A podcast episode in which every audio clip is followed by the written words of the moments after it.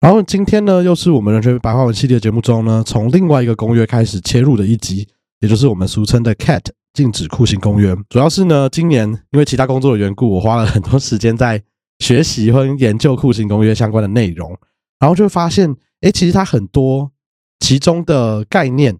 跟我们传统看字面上的意义的酷刑距离蛮不一样的。就是以前我们可能想到就是刑求啊，或是直接被警察打这种行为。但其实后来看了很多判决以后，我们发现，在不管是联合国下面的禁止酷刑委员会，还是欧洲人权法院里面，都有很多不一样的太阳都会被认定是属于酷刑或其他虐待行为。那当然，各国的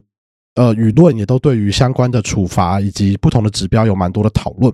所以今天邀请到一位也是我们常年的好朋友，来帮我们解惑一下这些内容。让我们欢迎 Face 的法务主任慈维。嗨，苏磊，各位观众好。因为接触过这么多同学，比较多机会可以再告诉其他没机会接触的人说：“哎，其实状况是怎样的？”譬如说，我不知道听众们会不会很压抑。呃，我们现在的三十七位死刑犯里头，有九成以上都四十岁以上，然后有三成都是六十岁以上，然后他们有一半以上的人都有子女。哦，他们关押的时间平均二十年。我不知道大家听到这些数据会有没有什么感觉？他们的学历。超过七成都没有高中学历，有一半以上都是第一次入监，跟我们想象中，哎，他们好像很常在犯。那你就发现第一次入监的比例就一半以上。你会想说，哎，这个跟教育程度有关吗？哎，有七成以上其实学历不到高中。那其实这个背后都在提醒着我们说，哎，是不是有一个结构性的，可能跟贫穷有关，那可能跟阶级哦也有关系。很久很久以前，我们有合作过一本手册。叫做死刑的替代方案，一本公民审议的手册。哎，是。然后那时候是我刚加入法白的时候，其实当时，呃当然我我我回忆这样六七年前的时候，已经没什么印象。但做这一期节目的访纲的时候，我回去看了一下，发现，哎，其实当时我们就在里面的一些文章介绍蛮多国家他们所谓刑罚的处罚，假设没有死刑之后，它有什么样不一样的处罚，像是终身监禁啊，或是不一样的呃所谓自由刑，也就是有期徒刑的部分。所以那时候就想到，哎，对啊，那应该可以来访问一下慈伟。所以今天就约了慈伟来到这集节目当中。那一开始还是想跟听众介绍，就是请慈慈伟跟我们分享一下，为什么你当时会决定要投身，呃，一直做到今天的 Face 联盟的工作，以及你现在主要研究的领域，也都是跟刑法有关的相关领域。嗯，我自己加入 Face 联盟已经八年半，哦，逐渐迈向第九年。那会进来应该是一个很。很不在人生的计划当中。我那时候刚读呃法法律硕士毕业啊，刚好我写的议题就是两公约跟死刑，我的硕论题目。那当时候我的前任，我的前手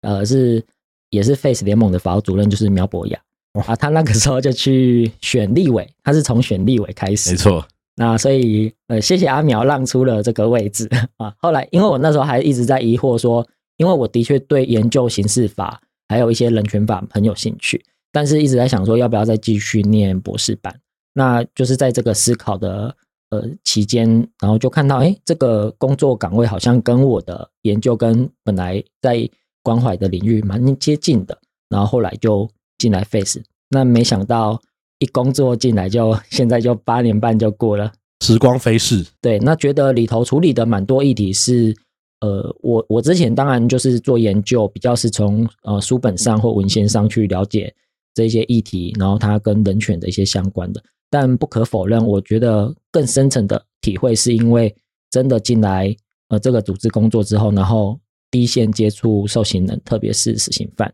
然后就会觉得，嗯，对于过去所念的、所研究的，然后在实物上原来是这样的一些状况，那一直到现在。更深入，然后也边读博士班，然后也在继续研究一些子议题，一直到目前为止。对，志伟是不是今年顺利就是完成博士学位了？没错，终于 我念了七年抗战，七年不会，我连 你是七年念博士还好，我连硕士都念了七年，还没有念完。那你硕士就念的比我的博士扎实。但我也很好奇，讲到硕士，因为大家都知道法律系其实是到硕士班才分组嘛。对，那你当时为什么会选择刑事法的研究，而且特别是跟公约有关的？因为好像相较之下，应该是跟我们这个世代法律人比起来，比较冷门一点点的研究题目嘛。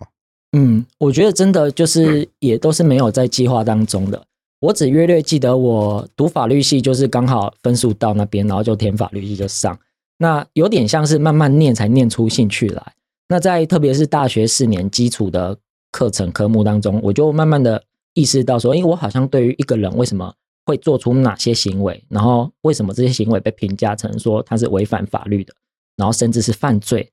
然后乃至于说要把他抓去关，甚至要把他判死刑。那到底这些价值衡量跟做国家做的这些动作有没有效？到底他为了什么目的而存在？所以大概上大体上就有一个这样的一个好奇，那所以就很自然而然的会想去探寻说，诶，我们台湾的这些相关的法律究竟是怎么 judge 每个人的一些行为，然后要给他怎样的一个后果？所以可以说是慢慢的沿着兴趣，然后阅读，然后慢慢的展开更呃更深的。后来就觉得说，诶，那刑事法组好像都是比较是这个方面，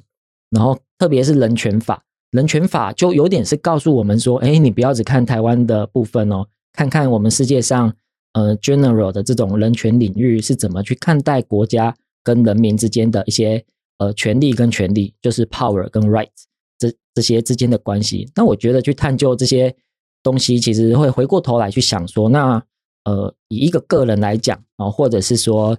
呃我周遭的人，其实我觉得还有另外一个原因啊，是因为。我自己的成长背景呢，特别是我的家族，还有我们一些亲朋好友，其实有一些人是受刑人，然后也有吸毒的人。那我就会很好奇，说其实常常看到他们被关进去又放出来，进进出出，然后就会想说，哎，这这好像对他们的人生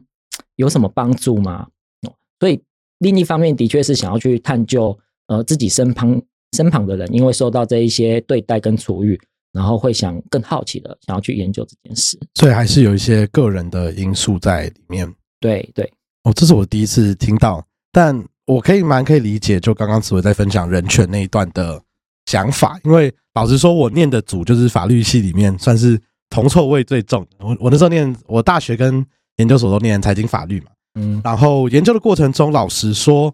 我们那时候在研究的都是例如海商法，船撞到船的这种赔偿啊，或是。国际贸易法，我到底谁要负担运送的责任等等？老实说，对于人或是人跟法律之间，人会受到法律什么影响？其实一直都只有很淡薄的，只有停留在国际公法那时候的概念。但我也是因为当时我在硕一的时候就去打了一个辩论赛，就杰赛普，然后打了杰赛普以后才更认识，因为里面很多它是国际法庭的模拟法庭嘛，所以有很多人权公约的概念啊，研究资料都要从里面看。然后也在那个时候认识了桂智，那我是那个时间点才加入法白，然后才慢慢对于人权这个题目，我自己就也越来越感兴趣，因为我觉得毕竟法律还是很规范人、很限制人的一个社会的规则。可是在这几年在法白的工作，或跟像慈伟这样子 face 的伙伴合作期间，就会发现很多人好像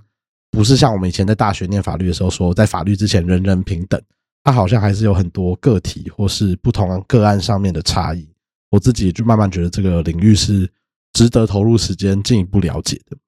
那当然也是在这几年，因为我们算这样认识慈薇，我觉得应该有六年五六年以上，法白的人都一直超级佩服我们在 Face 的朋友们，包含慈薇啊、客人心仪，因为过去我们做过一些小型的专案啊或合作，其实连法白这边都会一定会被舆论来骂。然后，或是说，你们怎么会支持做错事的人，或是做错事的人他被处罚，难道不应该吗？然后我们也都在这些社会重大事件发生的时候，看到这慈伟跟其他伙伴们都会面临很多舆论的压力，或是需要出来回应很多在新闻媒体报道上面比较错误的指责。所以也想问问慈伟，就对你自己本身呢？我们刚刚一直提到有一件事，就是这些处罚或处遇真的有办法帮助这些？所谓做错事或犯罪的人变得更好吗？以及你自己心中是怎么看待？为什么国家需要有刑罚跟处罚这样子这件事情？嗯，如果呃大会来讲说为什么国家要有刑法这件事情，这也像是我刚刚前面说我自己也很好奇，因为就是从自己身旁的人的经验，然后我想说，诶，那国家做这样的一个处置，然后把它叫做惩罚，然后监禁，哦，可是。好像成效来讲，对我们第一线真的身旁的人接触的经验，觉得好像没那么有效。那所以，可是，在文献上又常常会跟我们讲说，好像呃国家很理所当然的，就是有一个处罚的权利哦，他可以对犯错的人给他一个警惕或教训。可是慢慢的，我们也知道说，其实不是只有惩罚而已，就是国家被赋予刑法这件事情，应该还是有一些预防啊、矫治，甚至现在很多人在谈的是修复哦，预防啊、修复。所以，并不是只有把这个犯错的人关起来，然后说这是一种惩罚而已。他应该还是有很多元的其他的考量。那对于渐渐的，我也是对于说，哎，基于一种硬报的啦惩罚的这件事情，好像不是那么的呃呃不可动摇的，因为其实还是要搭配呃其他的目的。那甚至现在有更解放的概念是说，国家根本不应该施以刑法。也有慢慢的有这样的观念出来哦，相关的讨论跟文献，你特别看一些国际人权公约的讨论，它会比较重视修复啊这个概念。那我觉得对我们台湾而言，或我们身旁的经验而言，你有点难想象说这个国家从此以后就都啊把惩罚拿掉。所以呃，知道有这么解放的概念，但是还是会回过头来思考说，好，我们可能是在一个过渡时期。那在这个过渡时期，应该怎么去？思考我们所谓的给国家这么大的权利来对待我们呃自己的人民，那那条线要画到什么程度？那至于说死刑这件事情，我觉得呃有一些民众可能会有一些误会，或者是说我们可能要更加强讲清楚的地方，就是说呃对 Face 联盟而言，或者是至少对我个人而言，我们呃是认为说一个犯错的人，你当然要给他相当的一个处罚。但问题是，这个惩罚要不要拉到直接把他的生命给剥夺掉这件事情？那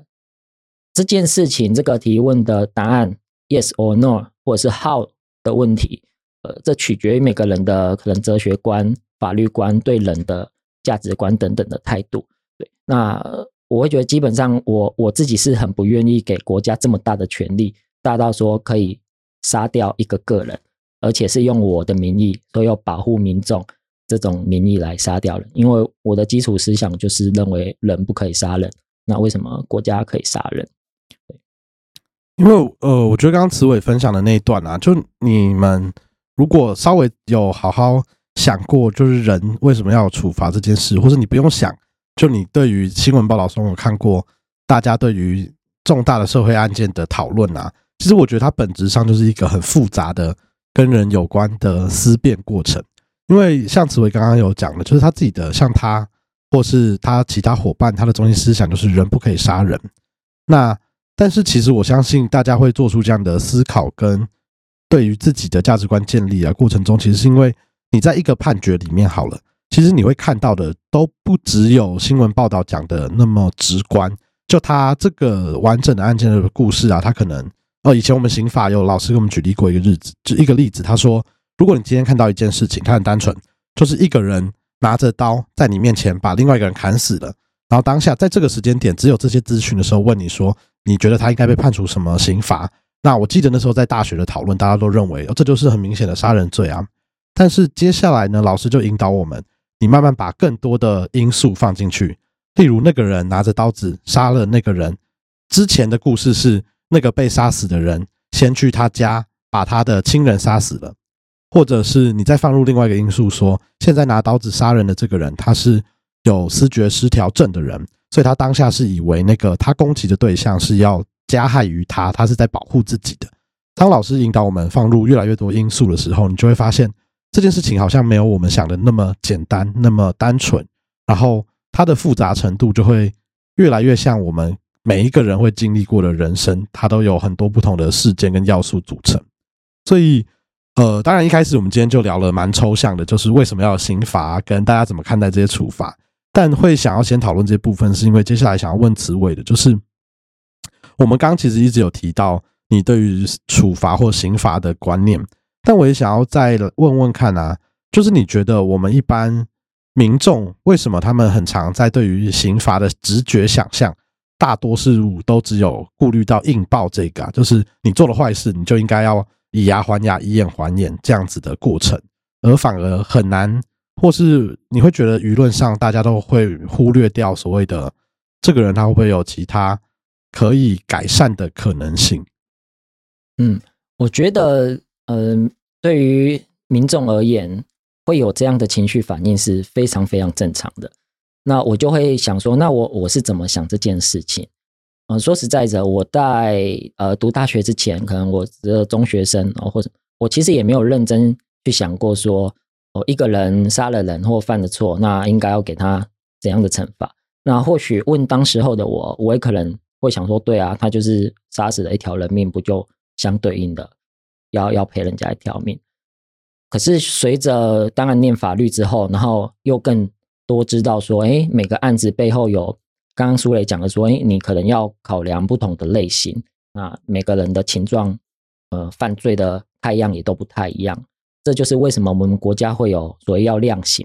啊，不是说哎直接杀了人你就唯一死刑，因为量刑，比如说杀人既遂罪，它在我们的法定刑就是有。死刑、无期徒刑跟十年以上有期徒刑，那你就会知道说，哦，原来法律对于评价杀掉人，然后造成人家的生命死亡这件事情，它的 range 是这么大的，它的刑罚是可以从十年以上，然后一直到死刑。那接下来的问题就是说，那怎样的一个程度应该要那样的刑罚？那怎样的程度应该要呃这样子的刑罚？那其实从我们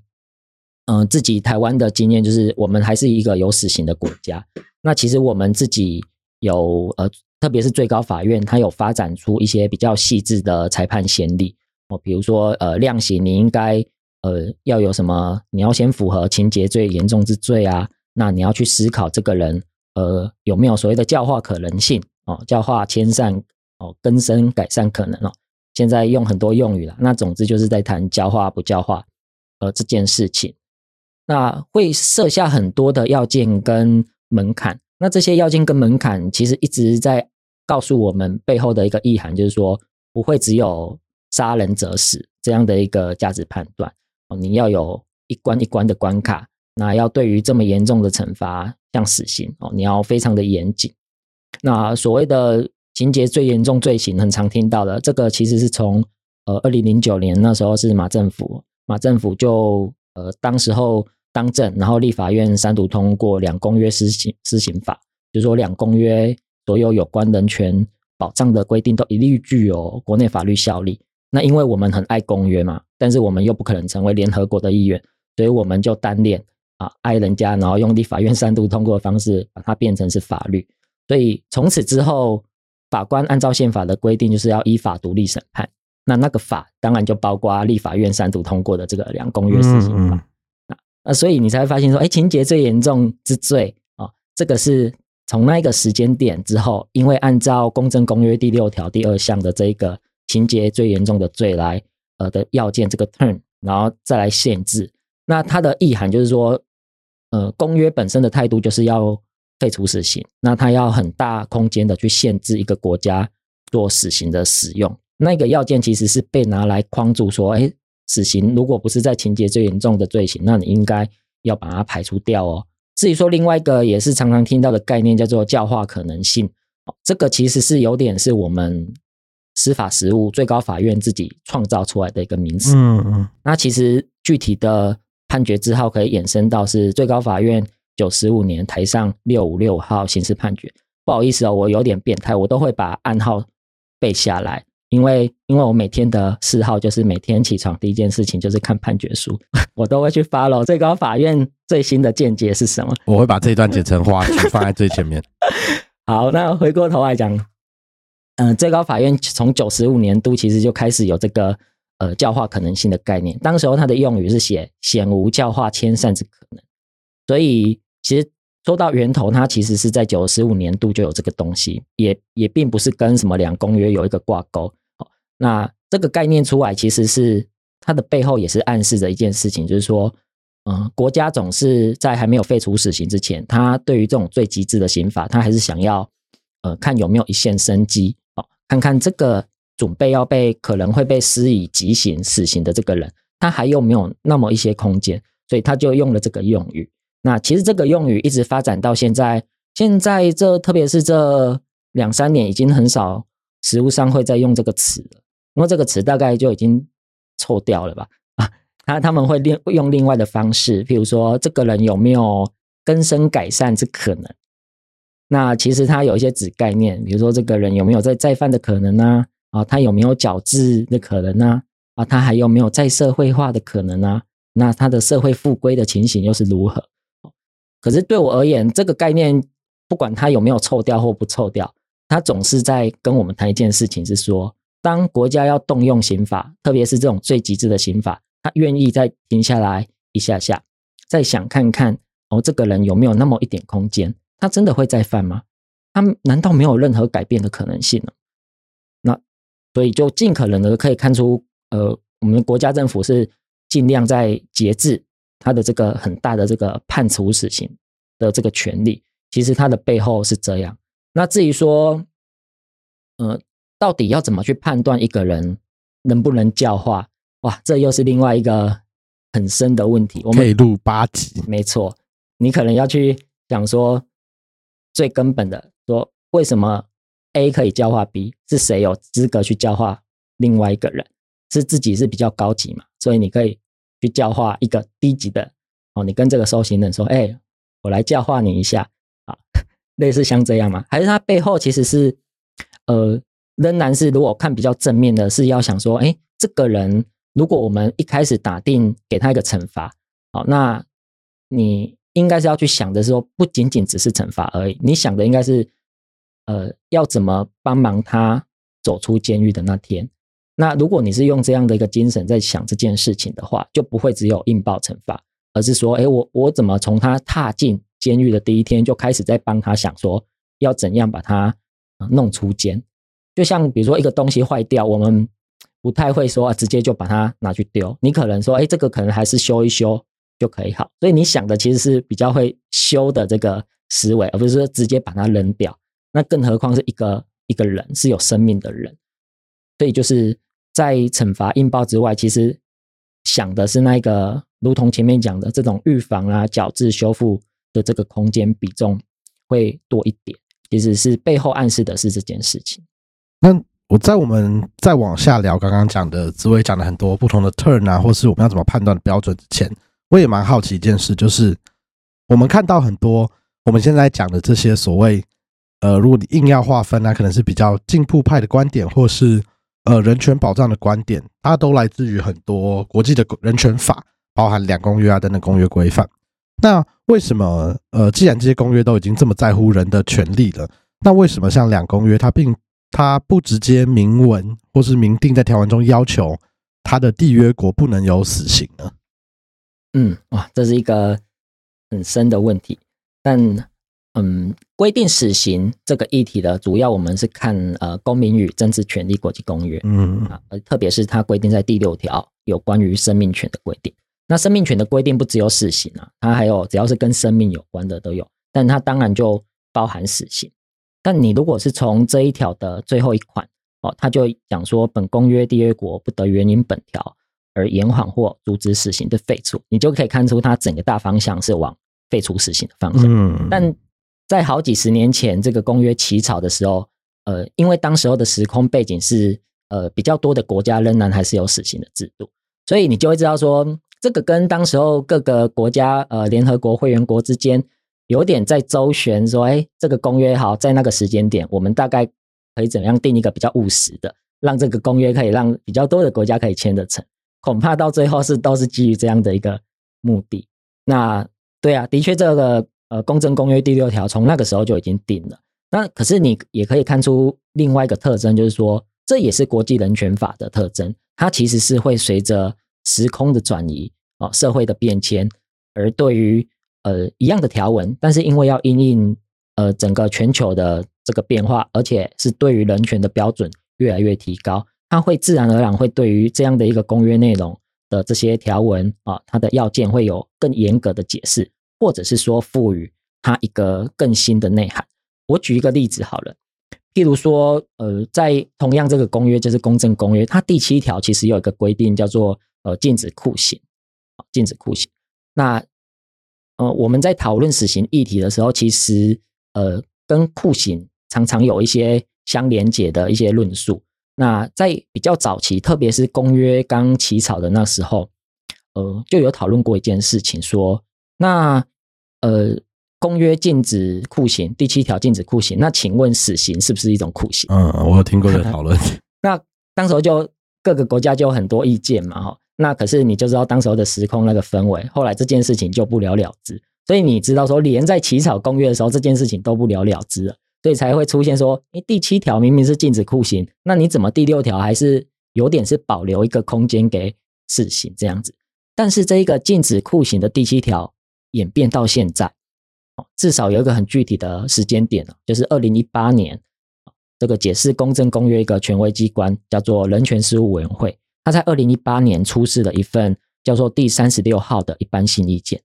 他就在这个一般性意见里头讲了非常呃重要的一件事情。他说，呃，还没有呃废除死刑的国家，他必须要严格的遵守公约的第七条的规定。那这个第七条的规定，呃，他其实这一次的一般性意见已经在讲一件事情。他说，死刑其实就是酷刑，他几乎是要讲到这样的一个。呃，程度，因为他说，当时候在起草的时候，虽然这些国家普遍没有去认为说死刑本身就是一个残忍不人道或有辱人格的惩罚，但是随着时代的变迁，已经有越来越多呃还没有废除死刑的国家，它事实上已经停止执行。好，而且在这个缔约国之间也把死刑视为残忍不人道、有辱人格刑法，这个共识已经得到很大的进展。他在他的一般性意见的第五十一段就直接讲这件事情，所以你就知道说，整个时空的改变，它其实对于原本一样的文字、一样的条文，它的内涵已经在做转变了。哦，他讲说，我们在讨论死刑是不是酷刑这件事情，已经几乎是是等号了。哦，那我后来很好奇啊，说那为什么？你都已经觉得几乎是等号了，你这边怎么不敢直接就讲说就是？嗯，我就去翻当时候在起草这一份一般性意见的这个段落的一些讨论文件，发现当时候几乎大部分的国家都是认为说对啊，就是酷刑。那其中有两个国家一直说不是，啊，就是美国跟日本。所以你又知道说这又是另外一种角力啊，周旋。这种角力周旋并不会只出现在定公约的时候，它甚至会出现在解释公约的这种重要的一般性意见里头，就会经过这样的讨论。不过，从这个第五十一点五十一段，你就可以看得出来这样的一个变迁。那国际人权法它其实是一直会与时俱进的。那我觉得说，这个意思是说，我们也不要把国际人权法当成是一个永远不变的东西。它就是一个火的法律文件，那它会跟着时代一起前进。那一样的，我觉得看到这些东西，我们都还是要回过头思考，说那对我们台湾这些东西对我们有什么启示？哦，就是说，嗯，我们对于死刑的讨论，恐怕已经不是只能停留在生命、生命权的这个东西，你可能还要用另外一个酷刑的角度来讲。那我讲一个具体的文件呢，在二零一七年。就是呃，审查两公约的时候，这些专家来我们台湾，帮我们的两公约做一个体检。嗯，那当时候他在这一份二零一七年的结论性意见建议里头，他就在第五十九段的部分，他就讲了一句话，他说：“委员会啊，敦促台湾政府跟蔡英文总统，你要带领我们的民众来对于反对酷刑跟非人道处罚的认识，而不是一昧的只在于民意。”就是说，哎哇，这个委员会专家们他意识到酷刑的重要性，而且他居然是在生命权跟酷刑的这个段落还讲这么具体，说请蔡英文总统代理民众来认识什么叫做反酷刑，嗯，不要因为呃民意反过来就讲说哦，现在民意还不支持如何如何，所以这件事情，呃，国际人权法的角度也好，或者是说他到我们的国家帮我们做审查，他居然还提出这样的建议。就代表说这件事情是不仅仅只是变成是天空上的一个呃人权的规范，还是想要把它在地化、本土化。然后国家作为一个有资源、有权力、有 power 的单位，它应该是带着民众往前走。民众不知道或不熟悉这些议题没关系，但对于有资源、有权力的政府跟国家，应该有这个义务要告诉民众这些资讯。那这样才会反过来说，哎。不会只停留在说哦，民众就这样子认为啊，民众就只认为说哦，这个就是一命偿一命啊。对国家的角色非常重要，他要去告诉他的这个国家的国民们哦，民众们什么观念，那应该要怎么去思考，才不会一直停留在呃那个阶段。因为我觉得今天这集节目邀请到慈伟来，其实也正好呼应到慈伟刚刚讲的那一段部分，就是我们常在讲国际人权法或者人权公约，大家都会用一个就是活的法律或是动态的规范来形容公约，是因为不管我们刚刚今天一直在讲到的两公约或是其他的公约啊，它有时候都有大部分都有一个特性，是它规范的条文是文字会是比较抽象的、比较大范围的。那它其实，在设计这些公约的时候啊，起草人都有一个呃想法，都是像慈伟刚刚讲的，因为公约或是人权的标准，它是会是随着文化或是这个世界在变动而有所变动，所以他留了很多进一步解释或限制的空间给未来在执行这些公约的，不管是缔约国啊，或是这些委员人权委员会里面的成员来做解释，所以也对应到今天呢，为什么会从酷刑公约这题邀请慈伟来聊了，也是因为。我在这几年看了比较多的酷刑公约相关的判决或决定以后，我发现呢，还是有一些国家他们被认定违反公约义务的行为，我比较好理解。他可能就是很直观的，我在讯问你、问你有没有犯罪的时候，我使用例如水刑，或是用殴打的方式要求你提供证词或是自白。那这样子对应到华语，我们可能比较常用的就是刑求这个过程。它蛮明显的，就是可能会构成酷刑，或者至少会被认定是其他虐待行为。那因为它就是一个我故意对人造成故意做一个行为，让这个被我对待的人产生到痛苦嘛。那他会不会到酷刑呢？就看他受到这个痛苦的剧烈程度有没有过了那个我们在讲的酷刑公约里面的一些门槛要素。但是啊，其实有很多很多更近代的案件里面，他对于酷刑或虐待行为的解释。离我们使用的语境其实是蛮遥远的。例如，他很多的处罚包含了，呃，甚至不到终身监禁，他可能就是在服一般的自由刑，也就是例如有期徒刑几年的过程。万一他的拘禁场所过度拥挤，或是他的食物是坏掉的食物等等，其实都有蛮多这些国际人权机构做出了判决，认为，诶，这样其实对于这个被关在里面的受刑人来说，已经构成了一个不人道或是有辱人格的待遇。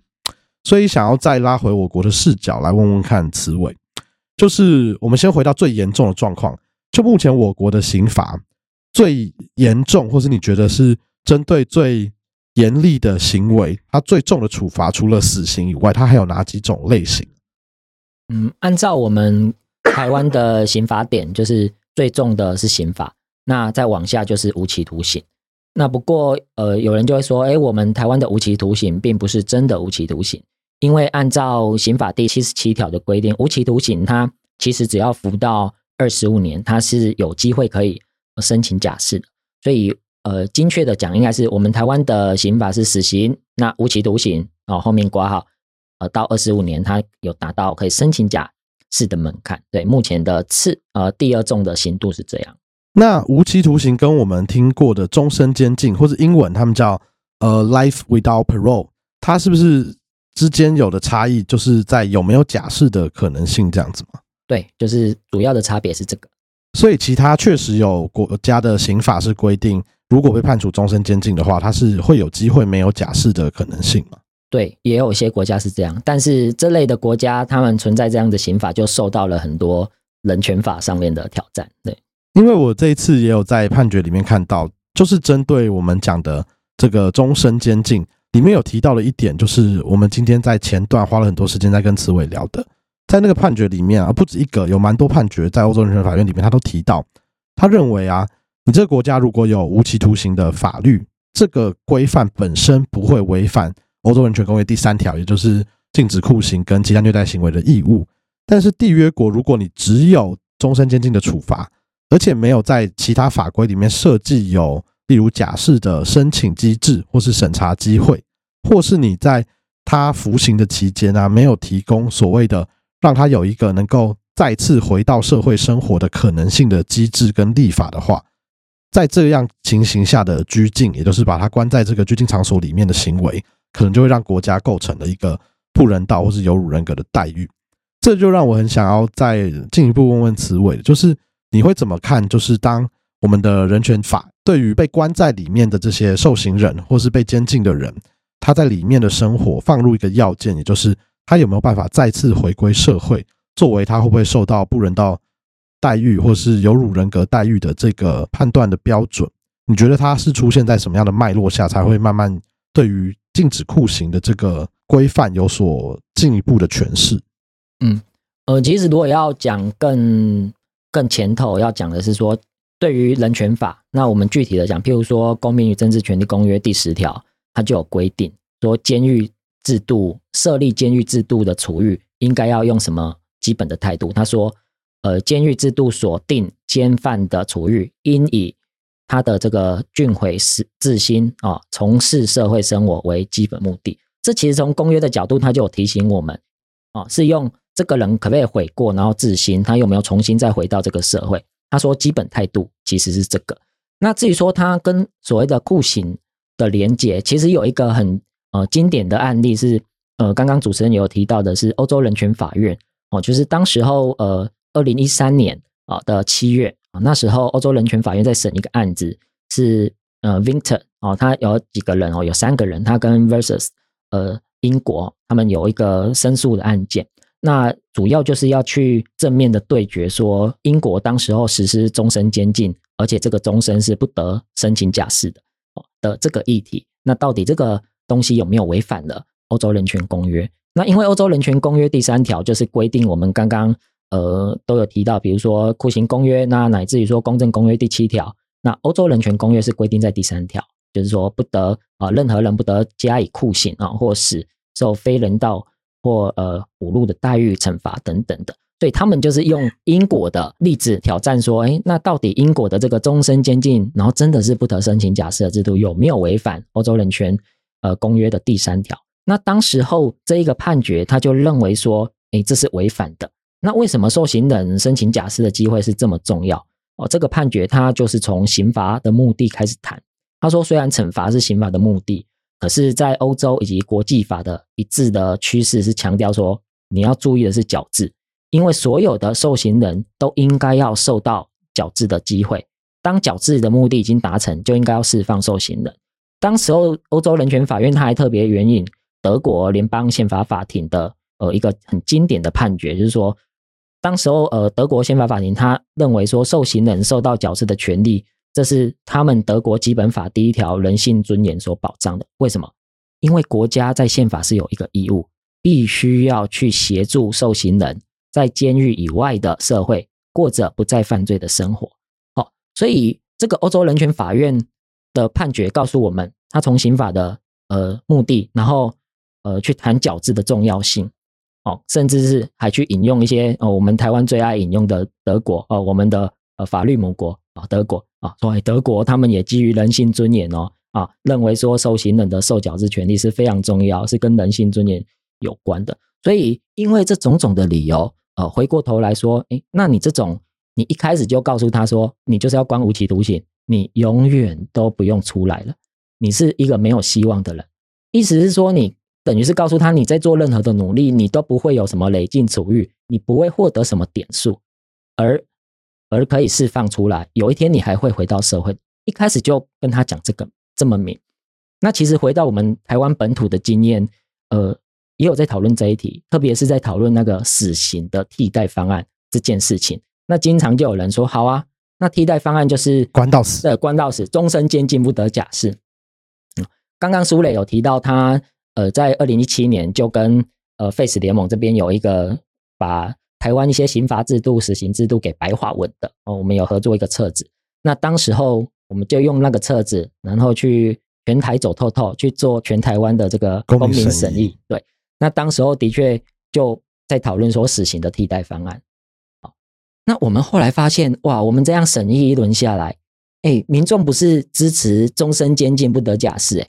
哦，好像有点惊讶。那重要的是那个背后的理由是什么？第一线出来反对这个制度了，恐怕是监狱的管理人员、矫治人员。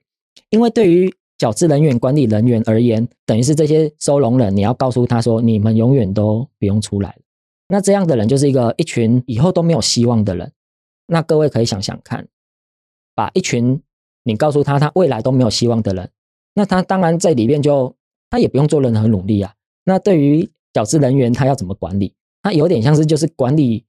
关注一群野兽啊，因为他无法给他胡萝卜哦，或者是你给他棒子也没用，因为摆明的告诉他，你再怎么努力，你就是永远就在里面。就我最惨就这样了。对，所以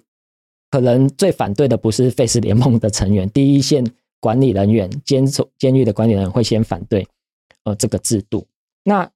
其实这个制度也是跟呃我们刚刚前面有稍微谈到的是说，呃我们自己的法律其实第二重的法律就是呃无期徒刑，然后它有设一个二十五年的门槛，就是这个立法的目的就是希望还是给这样的犯了很重大的。呃，罪行的人，那他还是有一个机会，你就先关他个二十五年。那这二十五年其实可以做很长期的观察，或者是做矫治教化。那有些人就会说，那有些人就是呃，关二十五年了，他还是无法被矫治教化。那这个其实就要反过头来问说，一个人被我们的矫正署、被我们的监狱二十五年，他还无法被矫正教化，那是什么环节出了问题呢？可能要先追问的，哦，是这个问题点。但我必须要很遗憾的讲，哦，我们台湾到目前为止，至少从二零零五年到现在，因为二零零五年我们的刑法大修嘛，对于假释的规定有大修，提升到二十五年才可以申请无期徒刑的假释。哦，从到现在，那没有任何的无期徒刑的人，呃，有假释成功。我想问一下慈伟，那我们如果申请了假释啊，他在判断你可不可以？就满二十五年就被放出来，还是得继续待在里面？他这个针对假释审查，他有一些明确的审查标准吗？嗯，呃，更更久以前的，因为已经时空又不一样了。那我我目前很确定的人讲的是说，呃，目前从二零零五年到现在是完全没有任何一个人是申请无期徒刑，然后假释成功。那为什么？因为二零零五年把门槛上修到二十五年，到现在也还没有经过二十五年。所以没有任何一个个案是超过二十五年，这是第一个。那第二个是说，呃，按照我们自己的刑法规定，其实有一个很呃明确的要件，就是我们在呃刑法第十七十七条的第一项有规定说，呃要有呃圈毁十句。哦，那这四个字就很模糊啊，就变成是说，哎，呃，它通常其实就是看你的你的一些累进处遇的表现呐，啊，你的积分几级哦等等。但其实我有。呃，一些在矫正体系的实务工作者的朋友，我有问过他们，他们说，其实到最后判断的一个很大的因素是说，那到底你这个案子是不是很上新闻？如果你那个媒体的曝光度是很高的，那其实你就相对的蛮困难的，可以申请假释成功啊。就是说，好像最后的决定的那个因子都是在这些比较不是法律所规定的。因为假释这个制度并不只适用于无期徒刑，对不对？是，其实我们一般的，例如有期徒刑也会适用。对，有期徒刑啊，累犯啊，有期徒刑只要你服你的刑超过二分之一，那累犯要超过三分之二，那这时候你就可以去申请向监狱申请，那监狱会报给法务部，所以它其实还有好几个阶层。嗯，就说即便监狱愿意帮你送，但是上到法务部的时候，那边的一个假释审查，它不见得会通过。那我有看过实物上的一些数据，其实，呃，你光报，你可能要不可能第一报就过，你可能要二报、三报，然后即便呃帮你转到法务部之后，呃，那个过去的呃通过的比例也不是很高，对，所以呃，但至于说里头细致的标准，这个当然呃还是要去看那个他每一个假释的决定所考量的因素，但是我的确经常听到的一个判断是。呃，这种非常重的，然后你如果是呃重大案件，然后社会新闻媒体曝光度很高的，他就会多一点点保留，对，会有这种感觉是非法定要件的审查，对。那什么样身份的人可以参与这样子决定受刑的人有没有机会提前在刑期结束前离开的这个审查？他有什么样身份的要求吗？还是职业的要求？呃，按照我们的假释的法律相关的规定，他。呃，他会尽量希望多元，那当然一定会有所谓的监狱的这个矫治的人员，那也常常会有请一些相关的学者哦，比如说法律的啦，或者是呃犯罪犯罪学、犯罪预防的等等。对，那可是应该最重要的是说，那到底要怎么用什么标准来请怎样的一个人物这样子？那这个其实也没有一个很具体，没有规定。对，有有听这样子讲，不知道好不好？有有一些会听说比较哦配合度高的啦啊或什么，但我是一向是秉持啊，没有具体的证据，不可以胡乱指派，这都都都传闻证据，都是耳闻而已。对，那我也很好奇啊，就是像慈伟呃研究的领域其实蛮具体的，而且有很多国际人权法跟国内法规的现况比较。你觉得目前我国还有哪些法律是很需要被修正的？虽然我知道很多，但是如果跟监禁或是这种比较重的处罚有关的，除了死刑以外，你觉得有没有什么法律或是执行的状况是应该要被改变的？因为像我之前看过一个 CAT 的禁止酷刑委员会的决定，它针对墨西哥，他其实当时在那个判决里面认为墨西哥违反了禁止酷刑公约里面，就是对于那个申诉人构成了不人道待遇。他其实提了一个点，是指他在羁押的期间被拘禁在一个环境里面长达二十几天，二十七还二十六天吧。所以他认为啊，当你把他羁押在还没有被判决定谳的时候，羁押的时期你就羁押他长达二十七天，而且在一个是拥挤、比较不通风的监禁环境的时候，就已经构成不人道待遇了。然后那时候他就有放了一个标准，是他认为啊，这种在审判之前的羁押。其实它会导致一个更容易遭受到酷刑或不人道待遇的状态，所以他认为在这个状态下里面的人，他本身就是处于一个比较无力抵抗 （powerless） 或是比较脆弱的状态。那你如果进一步的又让他的拘禁环境是糟糕的，物质条件是不足的，就很容易违反了这个禁止酷刑公约。那回应到台湾的现况，我也想，所以才想要问问看慈伟。你觉得我国现在包含了监狱行刑法或是刑法？你觉得有哪些规范是你觉得是应该要被迫切被修正，或是值得大家更多关注的？嗯嗯，我还是倒着回答。第一个是说，刚后后端有讲到酷刑的部分。那其实最具体的一个方式就是，我们应该要在刑法当中纳入酷刑罪。那另外一个是说，就是把 cat 那个给国内法化。那我知道说内政部其实那边已经有提 CAT 的施行法了，嗯，就是用我们刚刚讲的类似像两公约或者是 CRPD 或 CRC 这些的用施行法的方式。那可是一直是因为会期的关系，在立法院那边都没有过，所以这其实是最具体的法律依据，就是你可以用这样的方式，然后再进一步去要求说，我们呃国内本来就有的相关的法律哦，那的政策应该要按照 CAT。哦，cat 的施行法啊等等的规定去走，那这是第一个。那第二个，至于说比较是监禁监狱的这个环节，其实刚主持人问我说要修什么法，我们最近一次二零二零年才大修，我们今天行刑法才大修。那其实的确在这一次大修里头纳入了蛮多重要的，呃，对于监禁的目的啦，那你要多一点矫治啊。哦，空间啊、处遇等等都有相对比较进步的一些规定，但问题还是存在。那这时候就会知道说，哎，可能那个问题并不是出在这个法律上面，对，可能比较是在执行面。那我们常常听到的跟接触这一些收容人的呃一些回应，他们常常感觉就其实就是人力跟预算的问题，就是说，呃，法令也修了。哦，全盘修了，那但是为什么还一直觉得监所的人权状况还是很有问题呢？那可能最终的一个因素就是我们国家的预算不肯拨给呃监狱的改革跟他们所需要的钱跟人力啊。或许那个背后的想法是认为说这类的人好像不太需要这么多资源，对。可是这个就会变成是一个循环，就正因为。你不给他这些钱或能力，那你怎么会期待他要真的很认真的，或者是很有心有余力的去做这些矫治的工作？所以我觉得常常把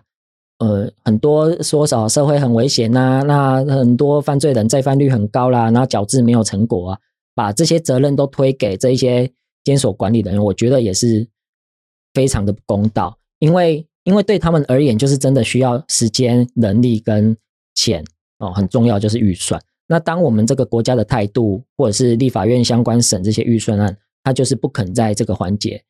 呃，花成本花钱的话，那那其实真的就是缘木求鱼啊。那你你你怎么要要求这些已经是一个监所管理人员的能力都要对上好几百个收容人，然后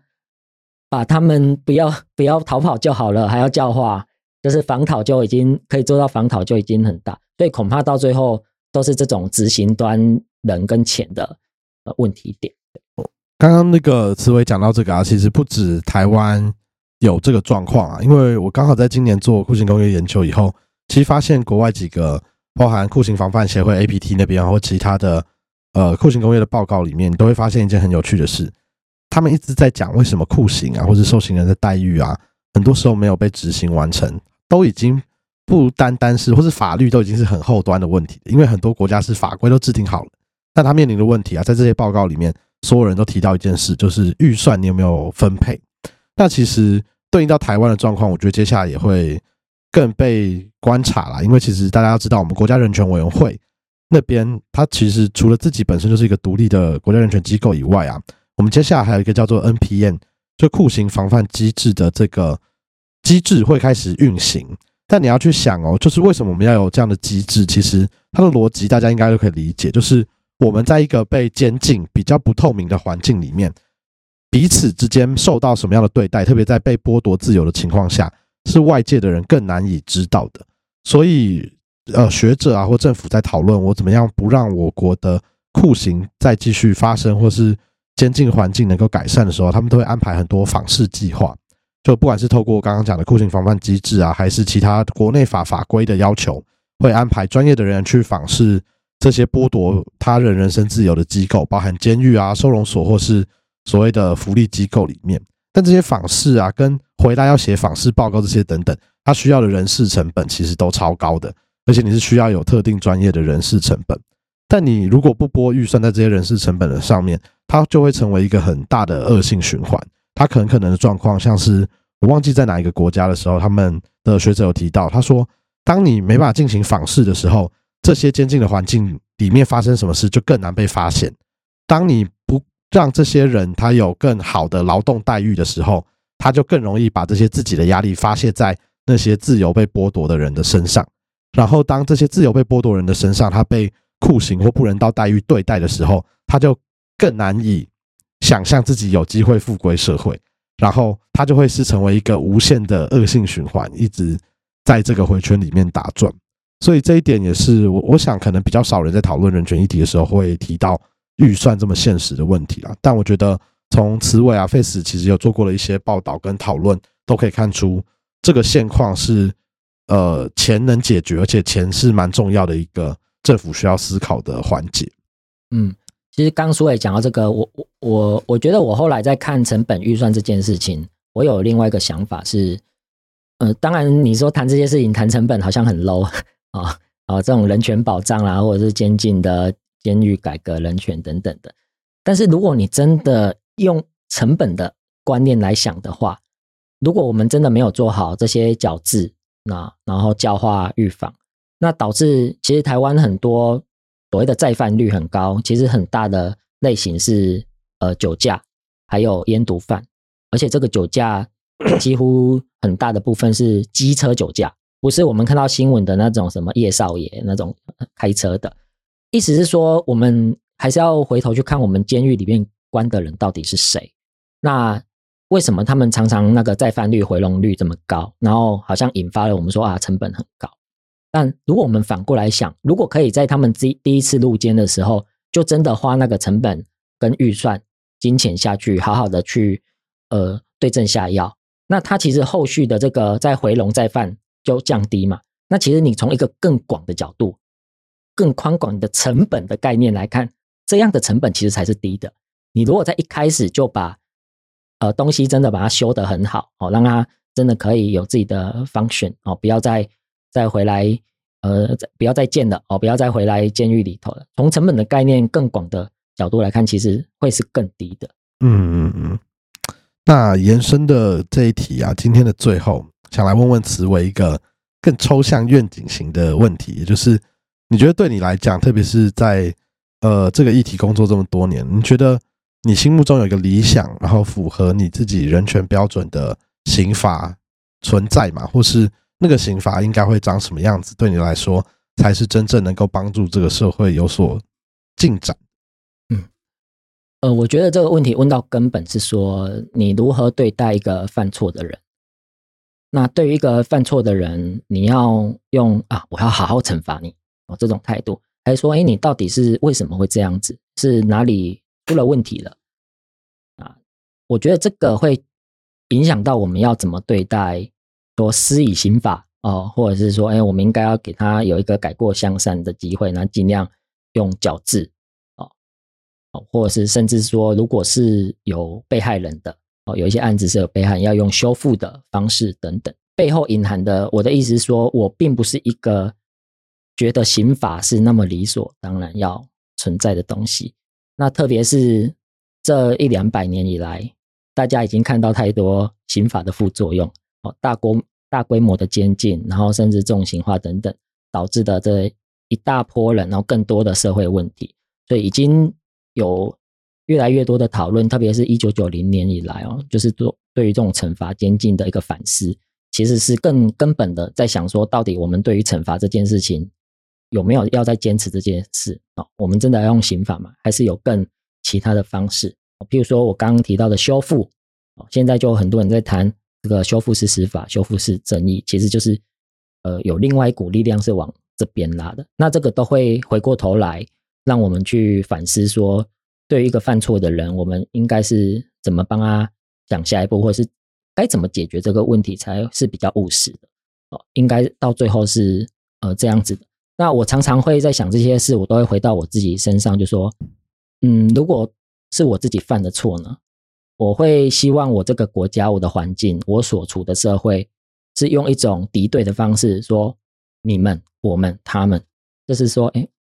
区分你我，对，用这种你我的，所以我觉得这个也是跟一样，如何对待犯错的人。如果你还是觉得说这个犯错的人，他总有一天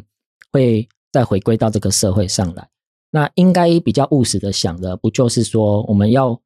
怎么帮忙他回到这个社会？哪怕这个措施或者是这个处分是用刑法这个名字来讲的话，我觉得那个名称都不重要，重要的是说你你的态度如果是用这样子。那其实你就自然而然就会帮他规划好，说他重返社会的那一天。那我觉得，除非我们有一个把握，说没有任何人，哦，世界上全部的人都不会犯错，那我们就不用想。但这不可能的，哦，就是很不那么天真的意识到说，还是总是有人会犯错。那他会基于各种因为社会经济、哦环境等等的因素，哦或者是自己的情绪掌控，哦对待关系的方式。啊，会有各式各样的犯错，对我觉得好像回过头来仍然是要去想说怎么去看待一个人啊，怎么去看待一个人犯错，那国家可以在这件事情嗯帮忙或者是处理到什么程度？对，那人权法或者是国际人权或我们自己的这些规范，我觉得常常在提醒我们的是说，对啦，我们已经习惯这个国家有这些法律有这些价值判断，但人权法它因为有一个好处就是，它是一个活的法律，它会进展，它会带领我们说，哎，当你一直觉得，嗯，国内的一些措施法律是很理所当然，但好像又没有什么进展，又，没有跑不动了哦。那其实人权法是一个很好的提醒哦，因为它与时俱进嘛，它会社会变迁，然后会给我们一个提醒说，哎，那其实你可以换个方式去想想看啊。像《公正公约》刚讲的第十条就讲说，监狱其实就是要全毁。呃，俊毁自新，从事社会生活，人家这个是好几十年前订公约就出来的了，对呀，而我们现在还一直停留在以牙还牙，以眼还眼，那可能真的要想一下，那个人家已经上太空了，我们还在杀猪工的那种。哦，我觉得就是多看、多比较、多思考。那嗯，对，用这样的方式来想，那人权法其实一个很重要的，对我的意义，其实经常是这样子在想这件事情。那除了刚刚思伟对于一个，其实听起来很像你对于这个社会的愿景，不单单只是在处罚，或是它其实是攸关大家这个社会上我们怎么看待彼此，以及就是会在社会上有不同的际遇的人有没有办法一起共同生存在这个台湾的国家里面的状态。因为人权白话文啊，最后的一题除了结尾这种比较愿景式的讨论以外，我也都会问另外一个更个人的题目，也就是那像慈伟这样子在 Face 其实工作非常长的时间，我觉得你们的题目一定有过很多因为被舆论影响啊，或是自己面临的压力。你自己有没有觉得最挫折的一个经历？以及如果未来啊有更多想要投身包含人权或议题工作的研究者或是新进的工作者，好了。你有没有一些可以让自己可以走得更长远的小技巧或鼓励可以给他们？我觉得的确压力是大的，然后因为议题这个议题的关系，也常常会面临很多认为觉得对待你用那样的态度是很理所当然的这种态度。那我觉得正也因为如此吧，就是就是困难，然后真的还是要花很多心力去做，那就很值得投身去做。那特别是我因为。呃，因为我是在联盟里面担任法务主任，所以我其实每个同学，我们都叫他们同学了。每位死刑犯，那台湾到目前为止有三十七位死刑犯，我都看过。那所以就多了一些机会，能够比呃外头的人呃多了一些机会去看他们本人，然后了解他们的案子，看他们的卷证，然后就会知道说，哎哦，当时候为什么他会犯这个错？哦，那其实我觉得从理解他们为什么会做这件事，其实就。呃，慢慢的可以知道说，哦，原来是这样。那一样的回到我们自己本身，如果我当时候真的处于他那样的一个处境，我搞不好也会做类似的决定。所以我觉得，呃，因为我在这个位置，所以有多了这么多机会去去接触，而去反思这些事情。那所以，我其实我一直在做的事情是，同时这也是我的动力，就是说把我的所看到的、所读到的，哦，人权法那个当然是一个那。可是实务经验，因为接触过这么多同学，比较多机会可以再告诉其他没机会接触的人说：“哎，其实状况是怎样的？”譬如说，我不知道听众们会不会很压抑。呃，我们现在的三十七位死刑犯里头，有九成以上都四十岁以上，然后有三成都是六十岁以上，然后他们有一半以上的人都有子女。哦，他们关押的时间平均二十年。我不知道大家听到这些数据会有没有什么感觉？他们的学历超过七成都没有高中学历，有一半以上都是第一次入监，跟我们想象中，哎，他们好像很常在犯。那你就会发现，第一次入监的比例就一半以上。